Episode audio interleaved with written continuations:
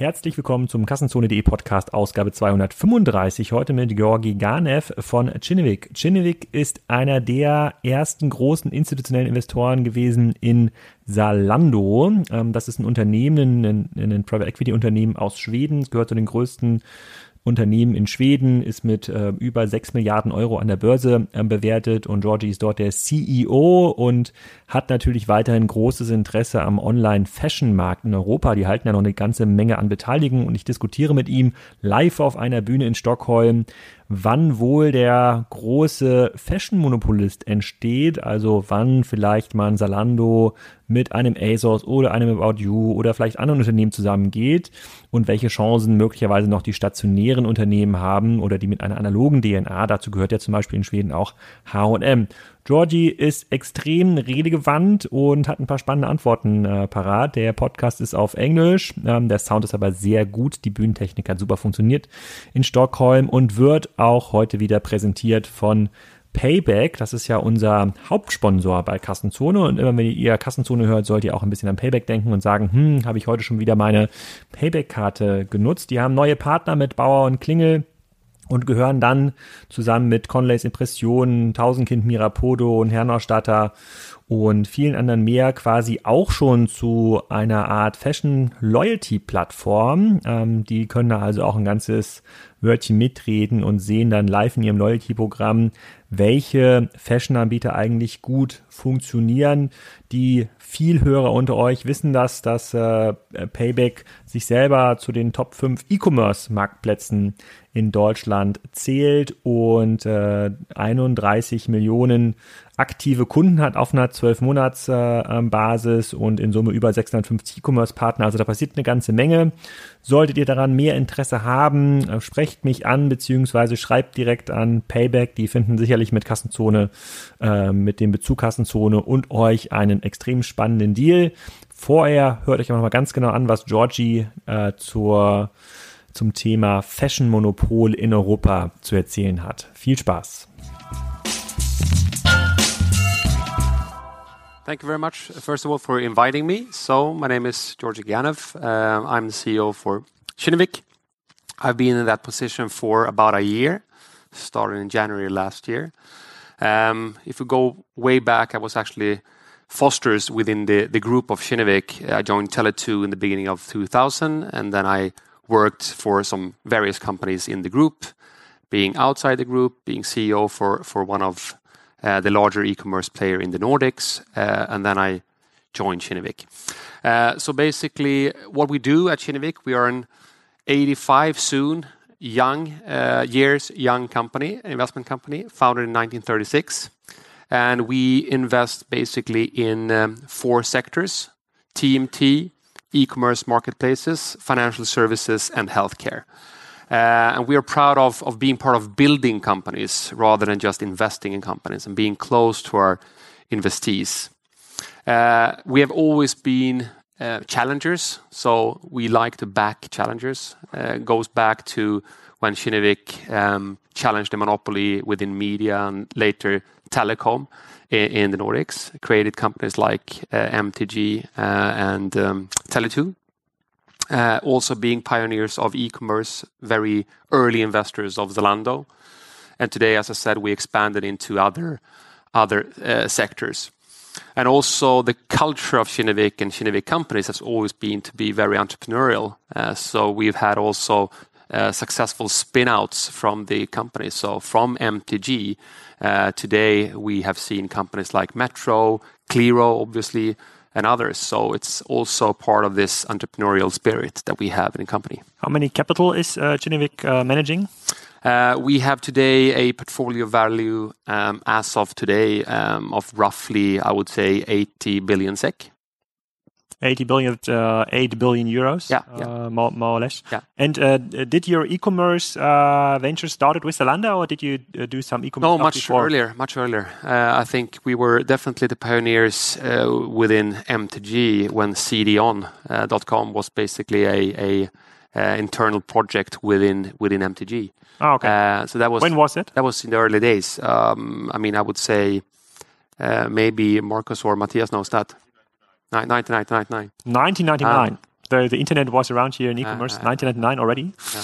It's uh, it's, it's and of course Zalando will be part of um, uh, since the early days we're one of the first investors. What was your investment hypothesis in uh, in e-commerce, uh, especially uh, around like the 2010s, 2011 when Zalando became more important? Uh, because uh, you missed, I think, the first uh, the first speech. Um, there was like a shift in in the perception of retail models in e-commerce. So it was uh, uh, in 2008, 2009. There was like a big, uh, big hope that there will be a lot of um, category killers online: fashion, mattress, bikes, whatever. And now it's all about uh, platforms. What was your portfolio approach, your investment approach, like 10 years ago when you started with this uh, uh, with, with this ventures? I mean, first of all, this industry was far less mature 10 years back. I mean, if we go back and look at everything that has happened, there are so many new business opportunities and business models that we see today, which we can come back to and discuss. Uh, I mean, we can call them platforms, right? But I think the main observation from Kinnevik's perspective was the the shift from offline to online whereas the customer basically saw advantages, advantages in convenience, transparency in pricing, and so forth, buying online. And that's the mega trend that I think Kinnevik took a real big bet on, uh, in combination, of course, with the team behind the company, which was also uh, the most important factor uh, in the investment with Zalando.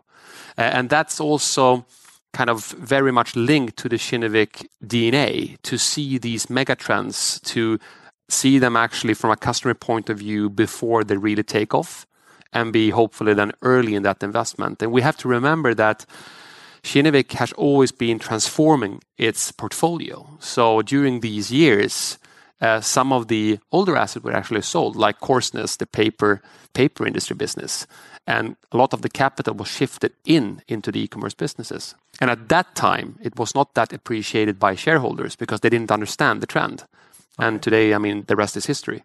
And uh, if you compare the matureness level, uh, matureness level of um, the megatrend e-commerce uh, from the more developed market like Germany or the UK to a less developed market, from my perception, to to Sweden, would you say Sweden is like two years behind, five years behind, or the same level as Germany? Because obviously the customers are probably looking out for the same convenience level, which you're wrapping up as a megatrend.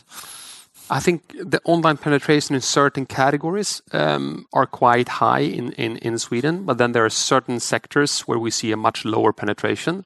But what's also obvious is that the whole platform model has not um, become as mature in the Nordics compared to other countries, and that can uh, relate to many things. One one is obviously Amazon that you've been talked about talking about uh, the day that Amazon have been driving that kind of platform thinking in other countries. Yeah, now in fashion, it's like uh, maybe we can deep dive first, like in this uh, your uh, your e-commerce uh, investments a little bit, and then we can uh, uh, um, um, think about the platform the platform stuff. So from this chart, so can everybody read this chart more or less? So investments, sozusagen green stuff, disinvestments, yellow stuff. Uh, is it? I, I, hopefully, it's readable. And then here's like Zalando uh, is popping up in 2011. Home 24, also a Rocket Internet uh, uh um, business, um, online furniture. I don't know if it is Home 24 active in uh, Sweden. No, I, I, don't think so. But that was the same hope. The hope the, the they tried to copy the success of Zalando, saying if it's kind of working for fashion though it's going to be working for furniture also because furniture is more or less the same size, the market size. It's about 70 billion, 40 to 70 billion, depending on which source you're trusting uh, uh, per year. Uh, uh but it didn't like fly like uh, uh, like like like Zalando. So um, obviously Zalando, your uh, your major stake you took in 2011 was like a good investment, like when you look at like mm. value development. But then you also invested in uh, um, in similar businesses like uh, Lazada, which is like a Zalando clone in. Um, in Russia, was it? I'm not sure. It's Southeast Asia. Southeast Asia. Southeast Asia. So, and and this is very interesting to understand like mega trends. So, obviously, you had a very good timing in uh, in uh, seeing the right player for the right mega trend here? Is this business easy to uh, uh easy to uh, easy to copy for other markets and other megatrends, or is it like good luck to find such an? I mean, uh, first of all, I think we need to. This was well before my time, obviously, so I shouldn't take credit for that. But what I can say is that it's too easy to say there was a good timing and luck because when Kinnevik invested in Zalando the first time, we didn't deploy all the capital. We deployed capital during the way. Yeah. And, and somewhere around 2012, if I'm not wrong, basically Kinnevik deployed 272 million euros and then another 100 million euros the year after. So 372 million euros, quite a lot of money also for a company of Kinnevik size into that business. And of course, doing that kind of large, big bets is also shows that you have conviction in your idea and in your team running this business. Yeah. So it's one it's one thing to actually spread some money out and be lucky and see what that investment takes you, but actually to really understand the model and stand behind it, that's a different thing. But even if you were not the driving force and not CEO at this time, uh, uh, what was the shareholder reception in 2011? Because it was really new. It was e-commerce was. Not as mature as it is today. It was not clear if Zalando ever could turn out uh, no, I mean, roughing and putting so much money, even from a Kinnevik perspective. So, what was the perception of? I mean, the sentiment was clearly really bad.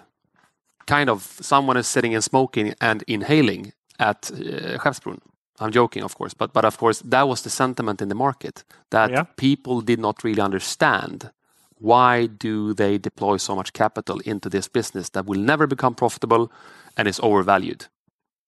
That was the sentiment. And, and I think for, for many people. Uh, but the conviction about the team, the conviction about this mega trend that is happening, whether we like it or not, uh, was so clear for Kinnevik. So we continued to invest during these years, and the company grew into a, a, um, a leading uh, player in, in Europe. Yeah, yeah, pretty much leading player. What, what, what? Uh, and and it's interesting you're bringing out Amazon. Though what we're seeing with Amazon is uh, in their in their uh, playing field, let's call it like marketplace uh, playing field, it seems to be winner takes it all market. And uh, when we discuss with um, other stakeholders of the fashion industries, with the people from ASOS or About You, the industry, there's some belief that it might be the same for fashion because right now there's uh, a couple of uh, online players putting a lot of money in um, customer acquisition on Google, Instagram, Facebook and they say, okay, uh, the only thing in e-commerce where we really earn money is to build monopolies. So even if it's from a cartel perspective, not really uh, wished. So it, it makes sense from an investment perspective. Do you see uh, a trend or like a, a, movement into the direction that you try to uh, try to build local monopolies, as we're seeing right now with delivery, uh, food delivery services, and then maybe uh, uh, you will be able to join forces with other companies that are uh, the local heroes in other market, like in ASOS, for example, in the UK. Is that predictable, or is it like pure luck from the right shareholders at the right times uh, uh, meet? Is it something you can manage? No, I, I don't think so. Really, I mean, we we rather would like to look at the the company we invest in uh, and see that's either going to be very successful within each niche, uh, whatever that is, or have something that is truly scalable. Uh, or cross-border and maybe even into other sectors. If we look at Zalando, for instance, they've built up a, a platform that is, of course, extremely strong in Europe um, with many loyal customers. And at their latest Capital Markets Day now, end of February, they also disclosed the ambition to increase their partner program, so meaning the marketplace uh, part of the business. So in, some years' time, in 23, 24, 40% of the total GMV will actually be on their partner program. And I think that's definitely the right strategy. So they kind of leverage their position as a platform. And they say now that um, Zalando will rather be the starting point of fashion than a typical retailer. So if you compare yourself with Spotify, that will be the starting point of music, or Netflix being the starting point of movies. Zalando is the starting point of fashion. And of yeah. course, that, that's, a, that's a big bet. But, but I think when you are Zalando, you have that many customers and also traffic coming from unpaid sources. You have the customer data, you have the relations to the many brands, then you have the ability actually to build that position. Yeah, and I also read that they are getting rid of their own labels. Uh, I think the company was called Z Labels. I don't know yeah. if you're aware of that. Yeah. That they, they created all these like standard internal labels uh, to compete with the uh, fashion branch, uh, just in order to attract more real labels for the platform. I think it's a combination of of um, kind of underlining that they're an unbiased platform. But the other reason also, from my perspective, is to focus. Even if you're a large company, if you want to be really successful in your niche, you need to focus. And if you're going to be the platform of fashion or the starting point of fashion, it's very important that everyone in the company understands that. I would say that's also the only reason why Spotify, in my view, actually can have the chance to compete with giants because they are the best within music, even if you compare them with a company with Google size. And now I saw we I showed a chart with like the biggest e-commerce uh, businesses in uh, in uh, in Sweden. I don't know how accurate uh, how accurate this is, but I think uh, Zalando was top five, top six, or something. Um, uh, do you think there's there's like local players here from Sweden able to compete with Zalando's or Amazon if it coming with the same force it was coming to Germany? You always have local assortment. You always have local knowledge that can be an advantage if you're here. There are many good players online, like Boozt, I would say on on on, on clothes, uh, Nelly for for a certain segment um, with loyal customers, and of course that is less um, kind of it's, it's it's more difficult if you're running the business from abroad. But what I've seen throughout the last maybe two years is that Zalando's been investing a lot in the Nordic region. First of all, on the fulfillment side, with a new center here outside Stockholm, and also assortment that is much more skewed towards the interest of, of, the Swedish and the Nordic people. So, so over time, it's going to be difficult to to leverage only on that kind of local local knowledge. But is there like investment cases where we'd say, okay, I would invest like in a Stockholm or Sweden-based company, uh, heavily going into furniture or like other new assortments coming up now online? Where you say, okay, that there's enough potential here to grow from uh, Sweden, like Spotify did, uh, into the German markets, or is it like it's it's like because this investment is like already uh, nine years ago. So the market re- really moved ahead. So what I'm saying, because and here's a couple of retailers and manufacturers, and you have the money, uh, uh, uh, literally. so it's like cases where you would say, okay. I would put like a 50 million, 100 million check on business cases based in Sweden because they're so so able to compete with the Zalandos and Amazon. I believe in this kind of local advantage because I don't see any local advantage and assortment at all. Now, I mean, my point, maybe I was not clear. I think you can have that during a limited period of time, but mm. over time, I agree with you mm. that kind of um, that kind of capacity will not actually last forever, and its scale matters. Today, I would rather focus on investments around the ecosystem of e-commerce. I mean, we talk about the platform um, model. Platform for me can be everything from a light marketplace where you just aggregate traffic, right, until a managed experience for the customers where we'll take responsibility for the whole value chain. And then you can have even the kind of Shopify or, Ocado solutions where you sell your technology to other retailers that wants to go online. There are many things. And then on top of that, you have ecosystem as you know payments or last mile logistics.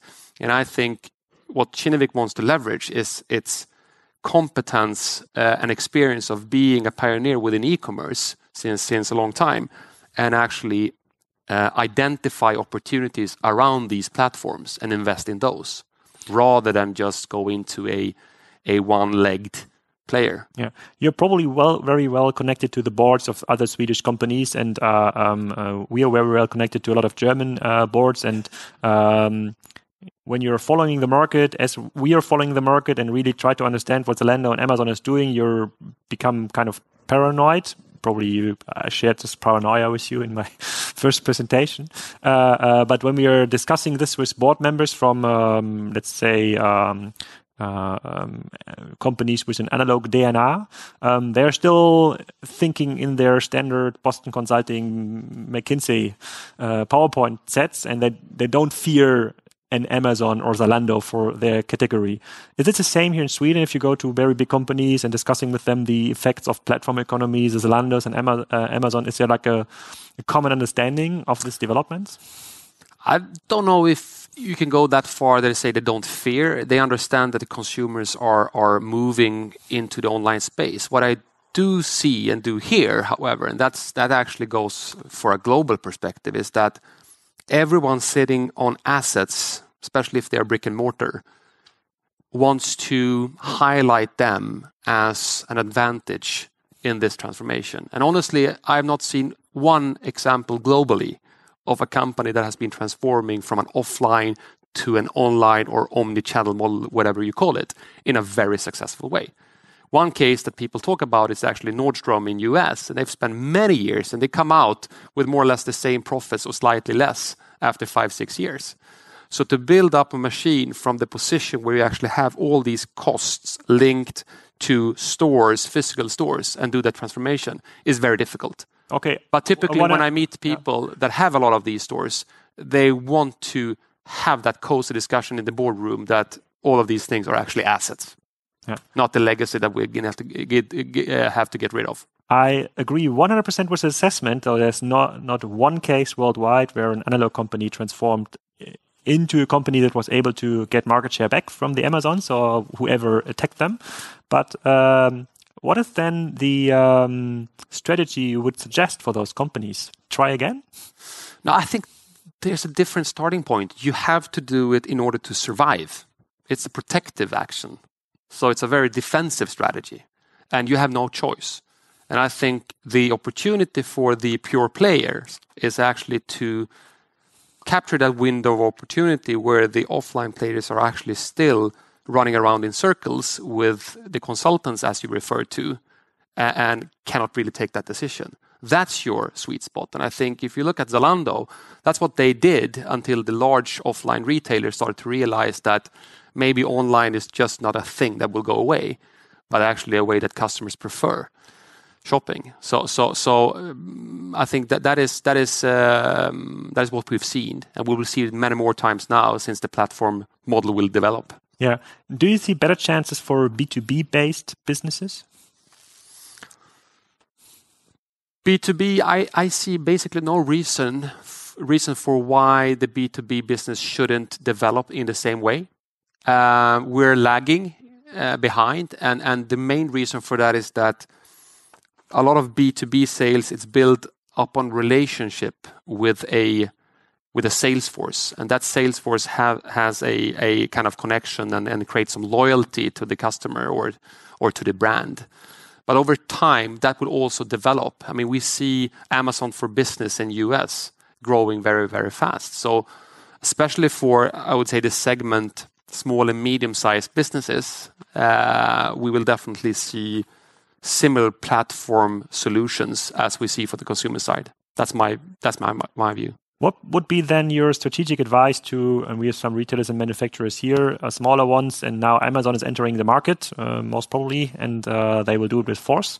What is your strategic advice in terms of um, being successful as a business in 10 years from now? What should they do? Should they go on Amazon exclusively? Should they build their own e-commerce infrastructure? Should they partner up with uh, Zalando if they are in the fashion uh, industry? I don't think it's, um, there's no silver bullet out there that will solve everything in one go. I mean, I think we just heard a very interesting uh, experience from Happy Brush, right? That that uh, also being a market on the marketplace of uh, Amazon can be challenging for for several reasons. I didn't have a clue about this account being hacked and everything what that can lead to. But of course, you need to. my message is you need to think very carefully about your go-to-market strategy. And I actually don't think it's going to be one size fits all. You need most probably to find some kind of balance between all these channels. Okay. Then let's go back uh, again to the bigger companies and where you're saying these are doing the action is actually driven by fear, not by ambitions. Would be cool, but in 99% it's uh, it's fear. What is the element that is hindering those businesses being successful? If they know the strategy, if uh, um, let's say they want to become a platform, uh, if they know the uh, the sheer momentum of Amazon and Zalando entering the market, what hinders them most? Is it like um, human resources? Is it um, execution capabilities? Is it legacy infrastructure, too many people involved in the decision-making? I think it boils down to execution at the end of the day, because we know where this is going, right? And and we can fool ourselves that it won't happen and so forth. But but everyone knows that that this business will just you know develop in this continue to develop in this direction mm. we need to kind of accept uh, these platforms that are out there whether it's niched within fashion or if it's a generalist such as amazon uh, and get your act together and basically execute on that that uh, kind of multi-channel partner strategy is the is, is the most important thing. Yeah. So is there a mega trend or a case uh, uh, you were not able to see early enough where you see where you would say today, okay, uh, uh, what the fuck? Why haven't we not invested in ABC, whatever? Which you oh, remember? Oh, I mean, uh, many, of course. Uh, I mean, as an investor, you you see cases all the time where you either had opportunity to invest or you didn't see, you didn't take the time to basically look at them carefully. We can do it in alphabetical order if you want. You can start with A. So, I mean, Airbnb, that would be a quite good company to be invested in early, in the early days. There was a chance for Kinnevik to do this? Sorry? There was a chance for Kinnevik? I mean, I think that Kinnevik, as a long term investor with very patient capital and a good track record, um, has the opportunity actually to invest in many companies. I don't say that we are welcome in all of them. Mm. and of course, the competition capital is out there. But we have something unique, I would say, in in in uh, in um, in being this long-term capital, but still having the track record of of building companies. And you know, we can continue. B Booking.com would it be nice as well? Yeah. Another A is Adyen. So we haven't just come to see. So I mean, there are many companies out there, and of course, seeing what is happening in this.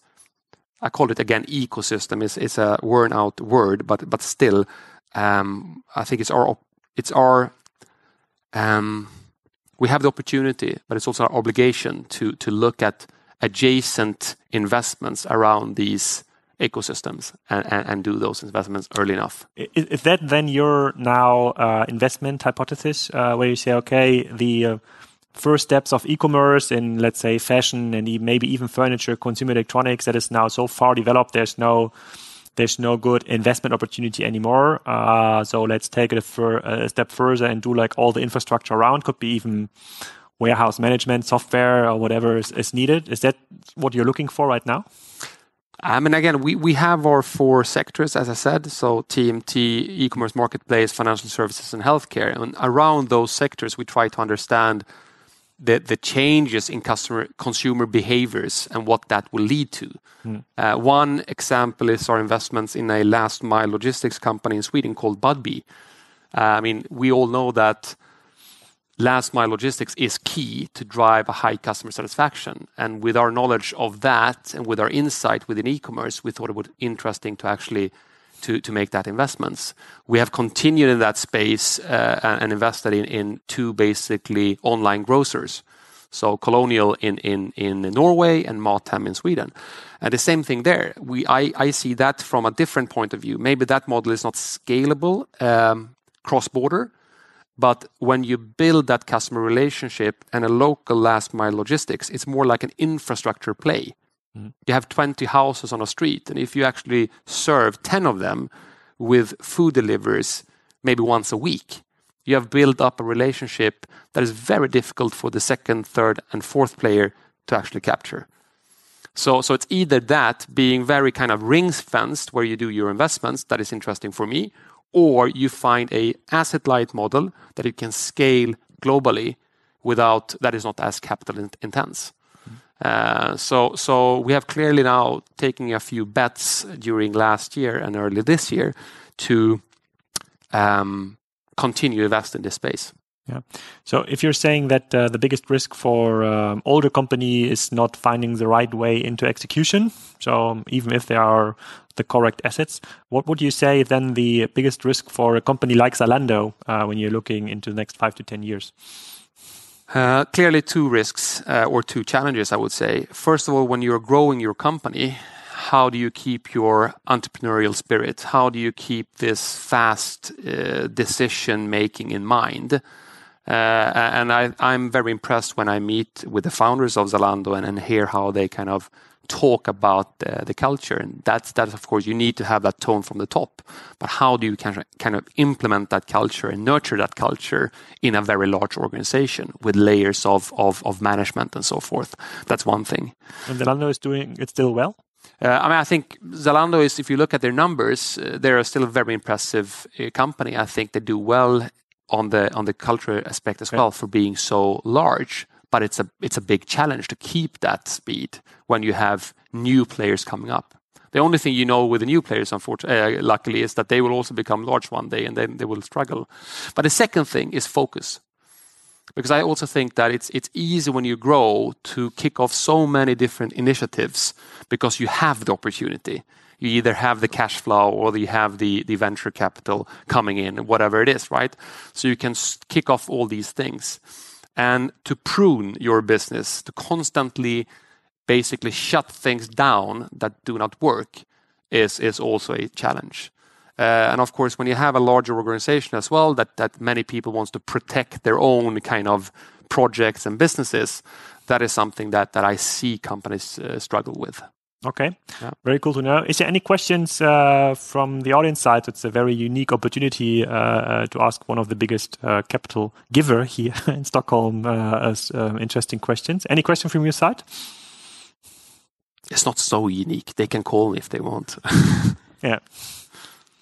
Great. Not yet. So probably you're going to stay a little bit for lunch and invite you, of course, for the masterclasses. Uh, then you can uh, learn about the uh, how to hack an Amazon account. I don't know if this is like a part of your master class, Mark. Thanks a lot for your time. Thanks a lot for sharing your uh, insights on uh, Zalando and the market and the um, uh, and the investment view on Kinnevik. It's, from my point of view, one of the most interesting cases to see how this market is um, um, developing because there's now some bigger players around. And I and I guess there will be some joint ventures in in the future to earn more money out of out of this.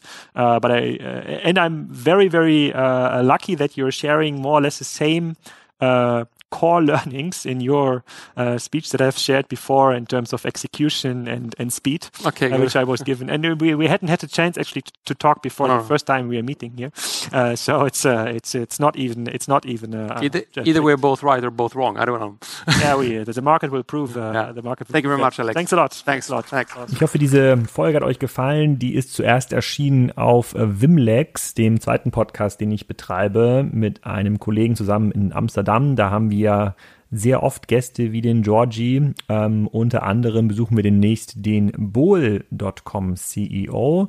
Also wenn euch das interessiert, diese Art von Gesprächen über Deutschlands Grenzen hinaus, dann schaut euch mal Wimlex an, W-I-M-L-E-X.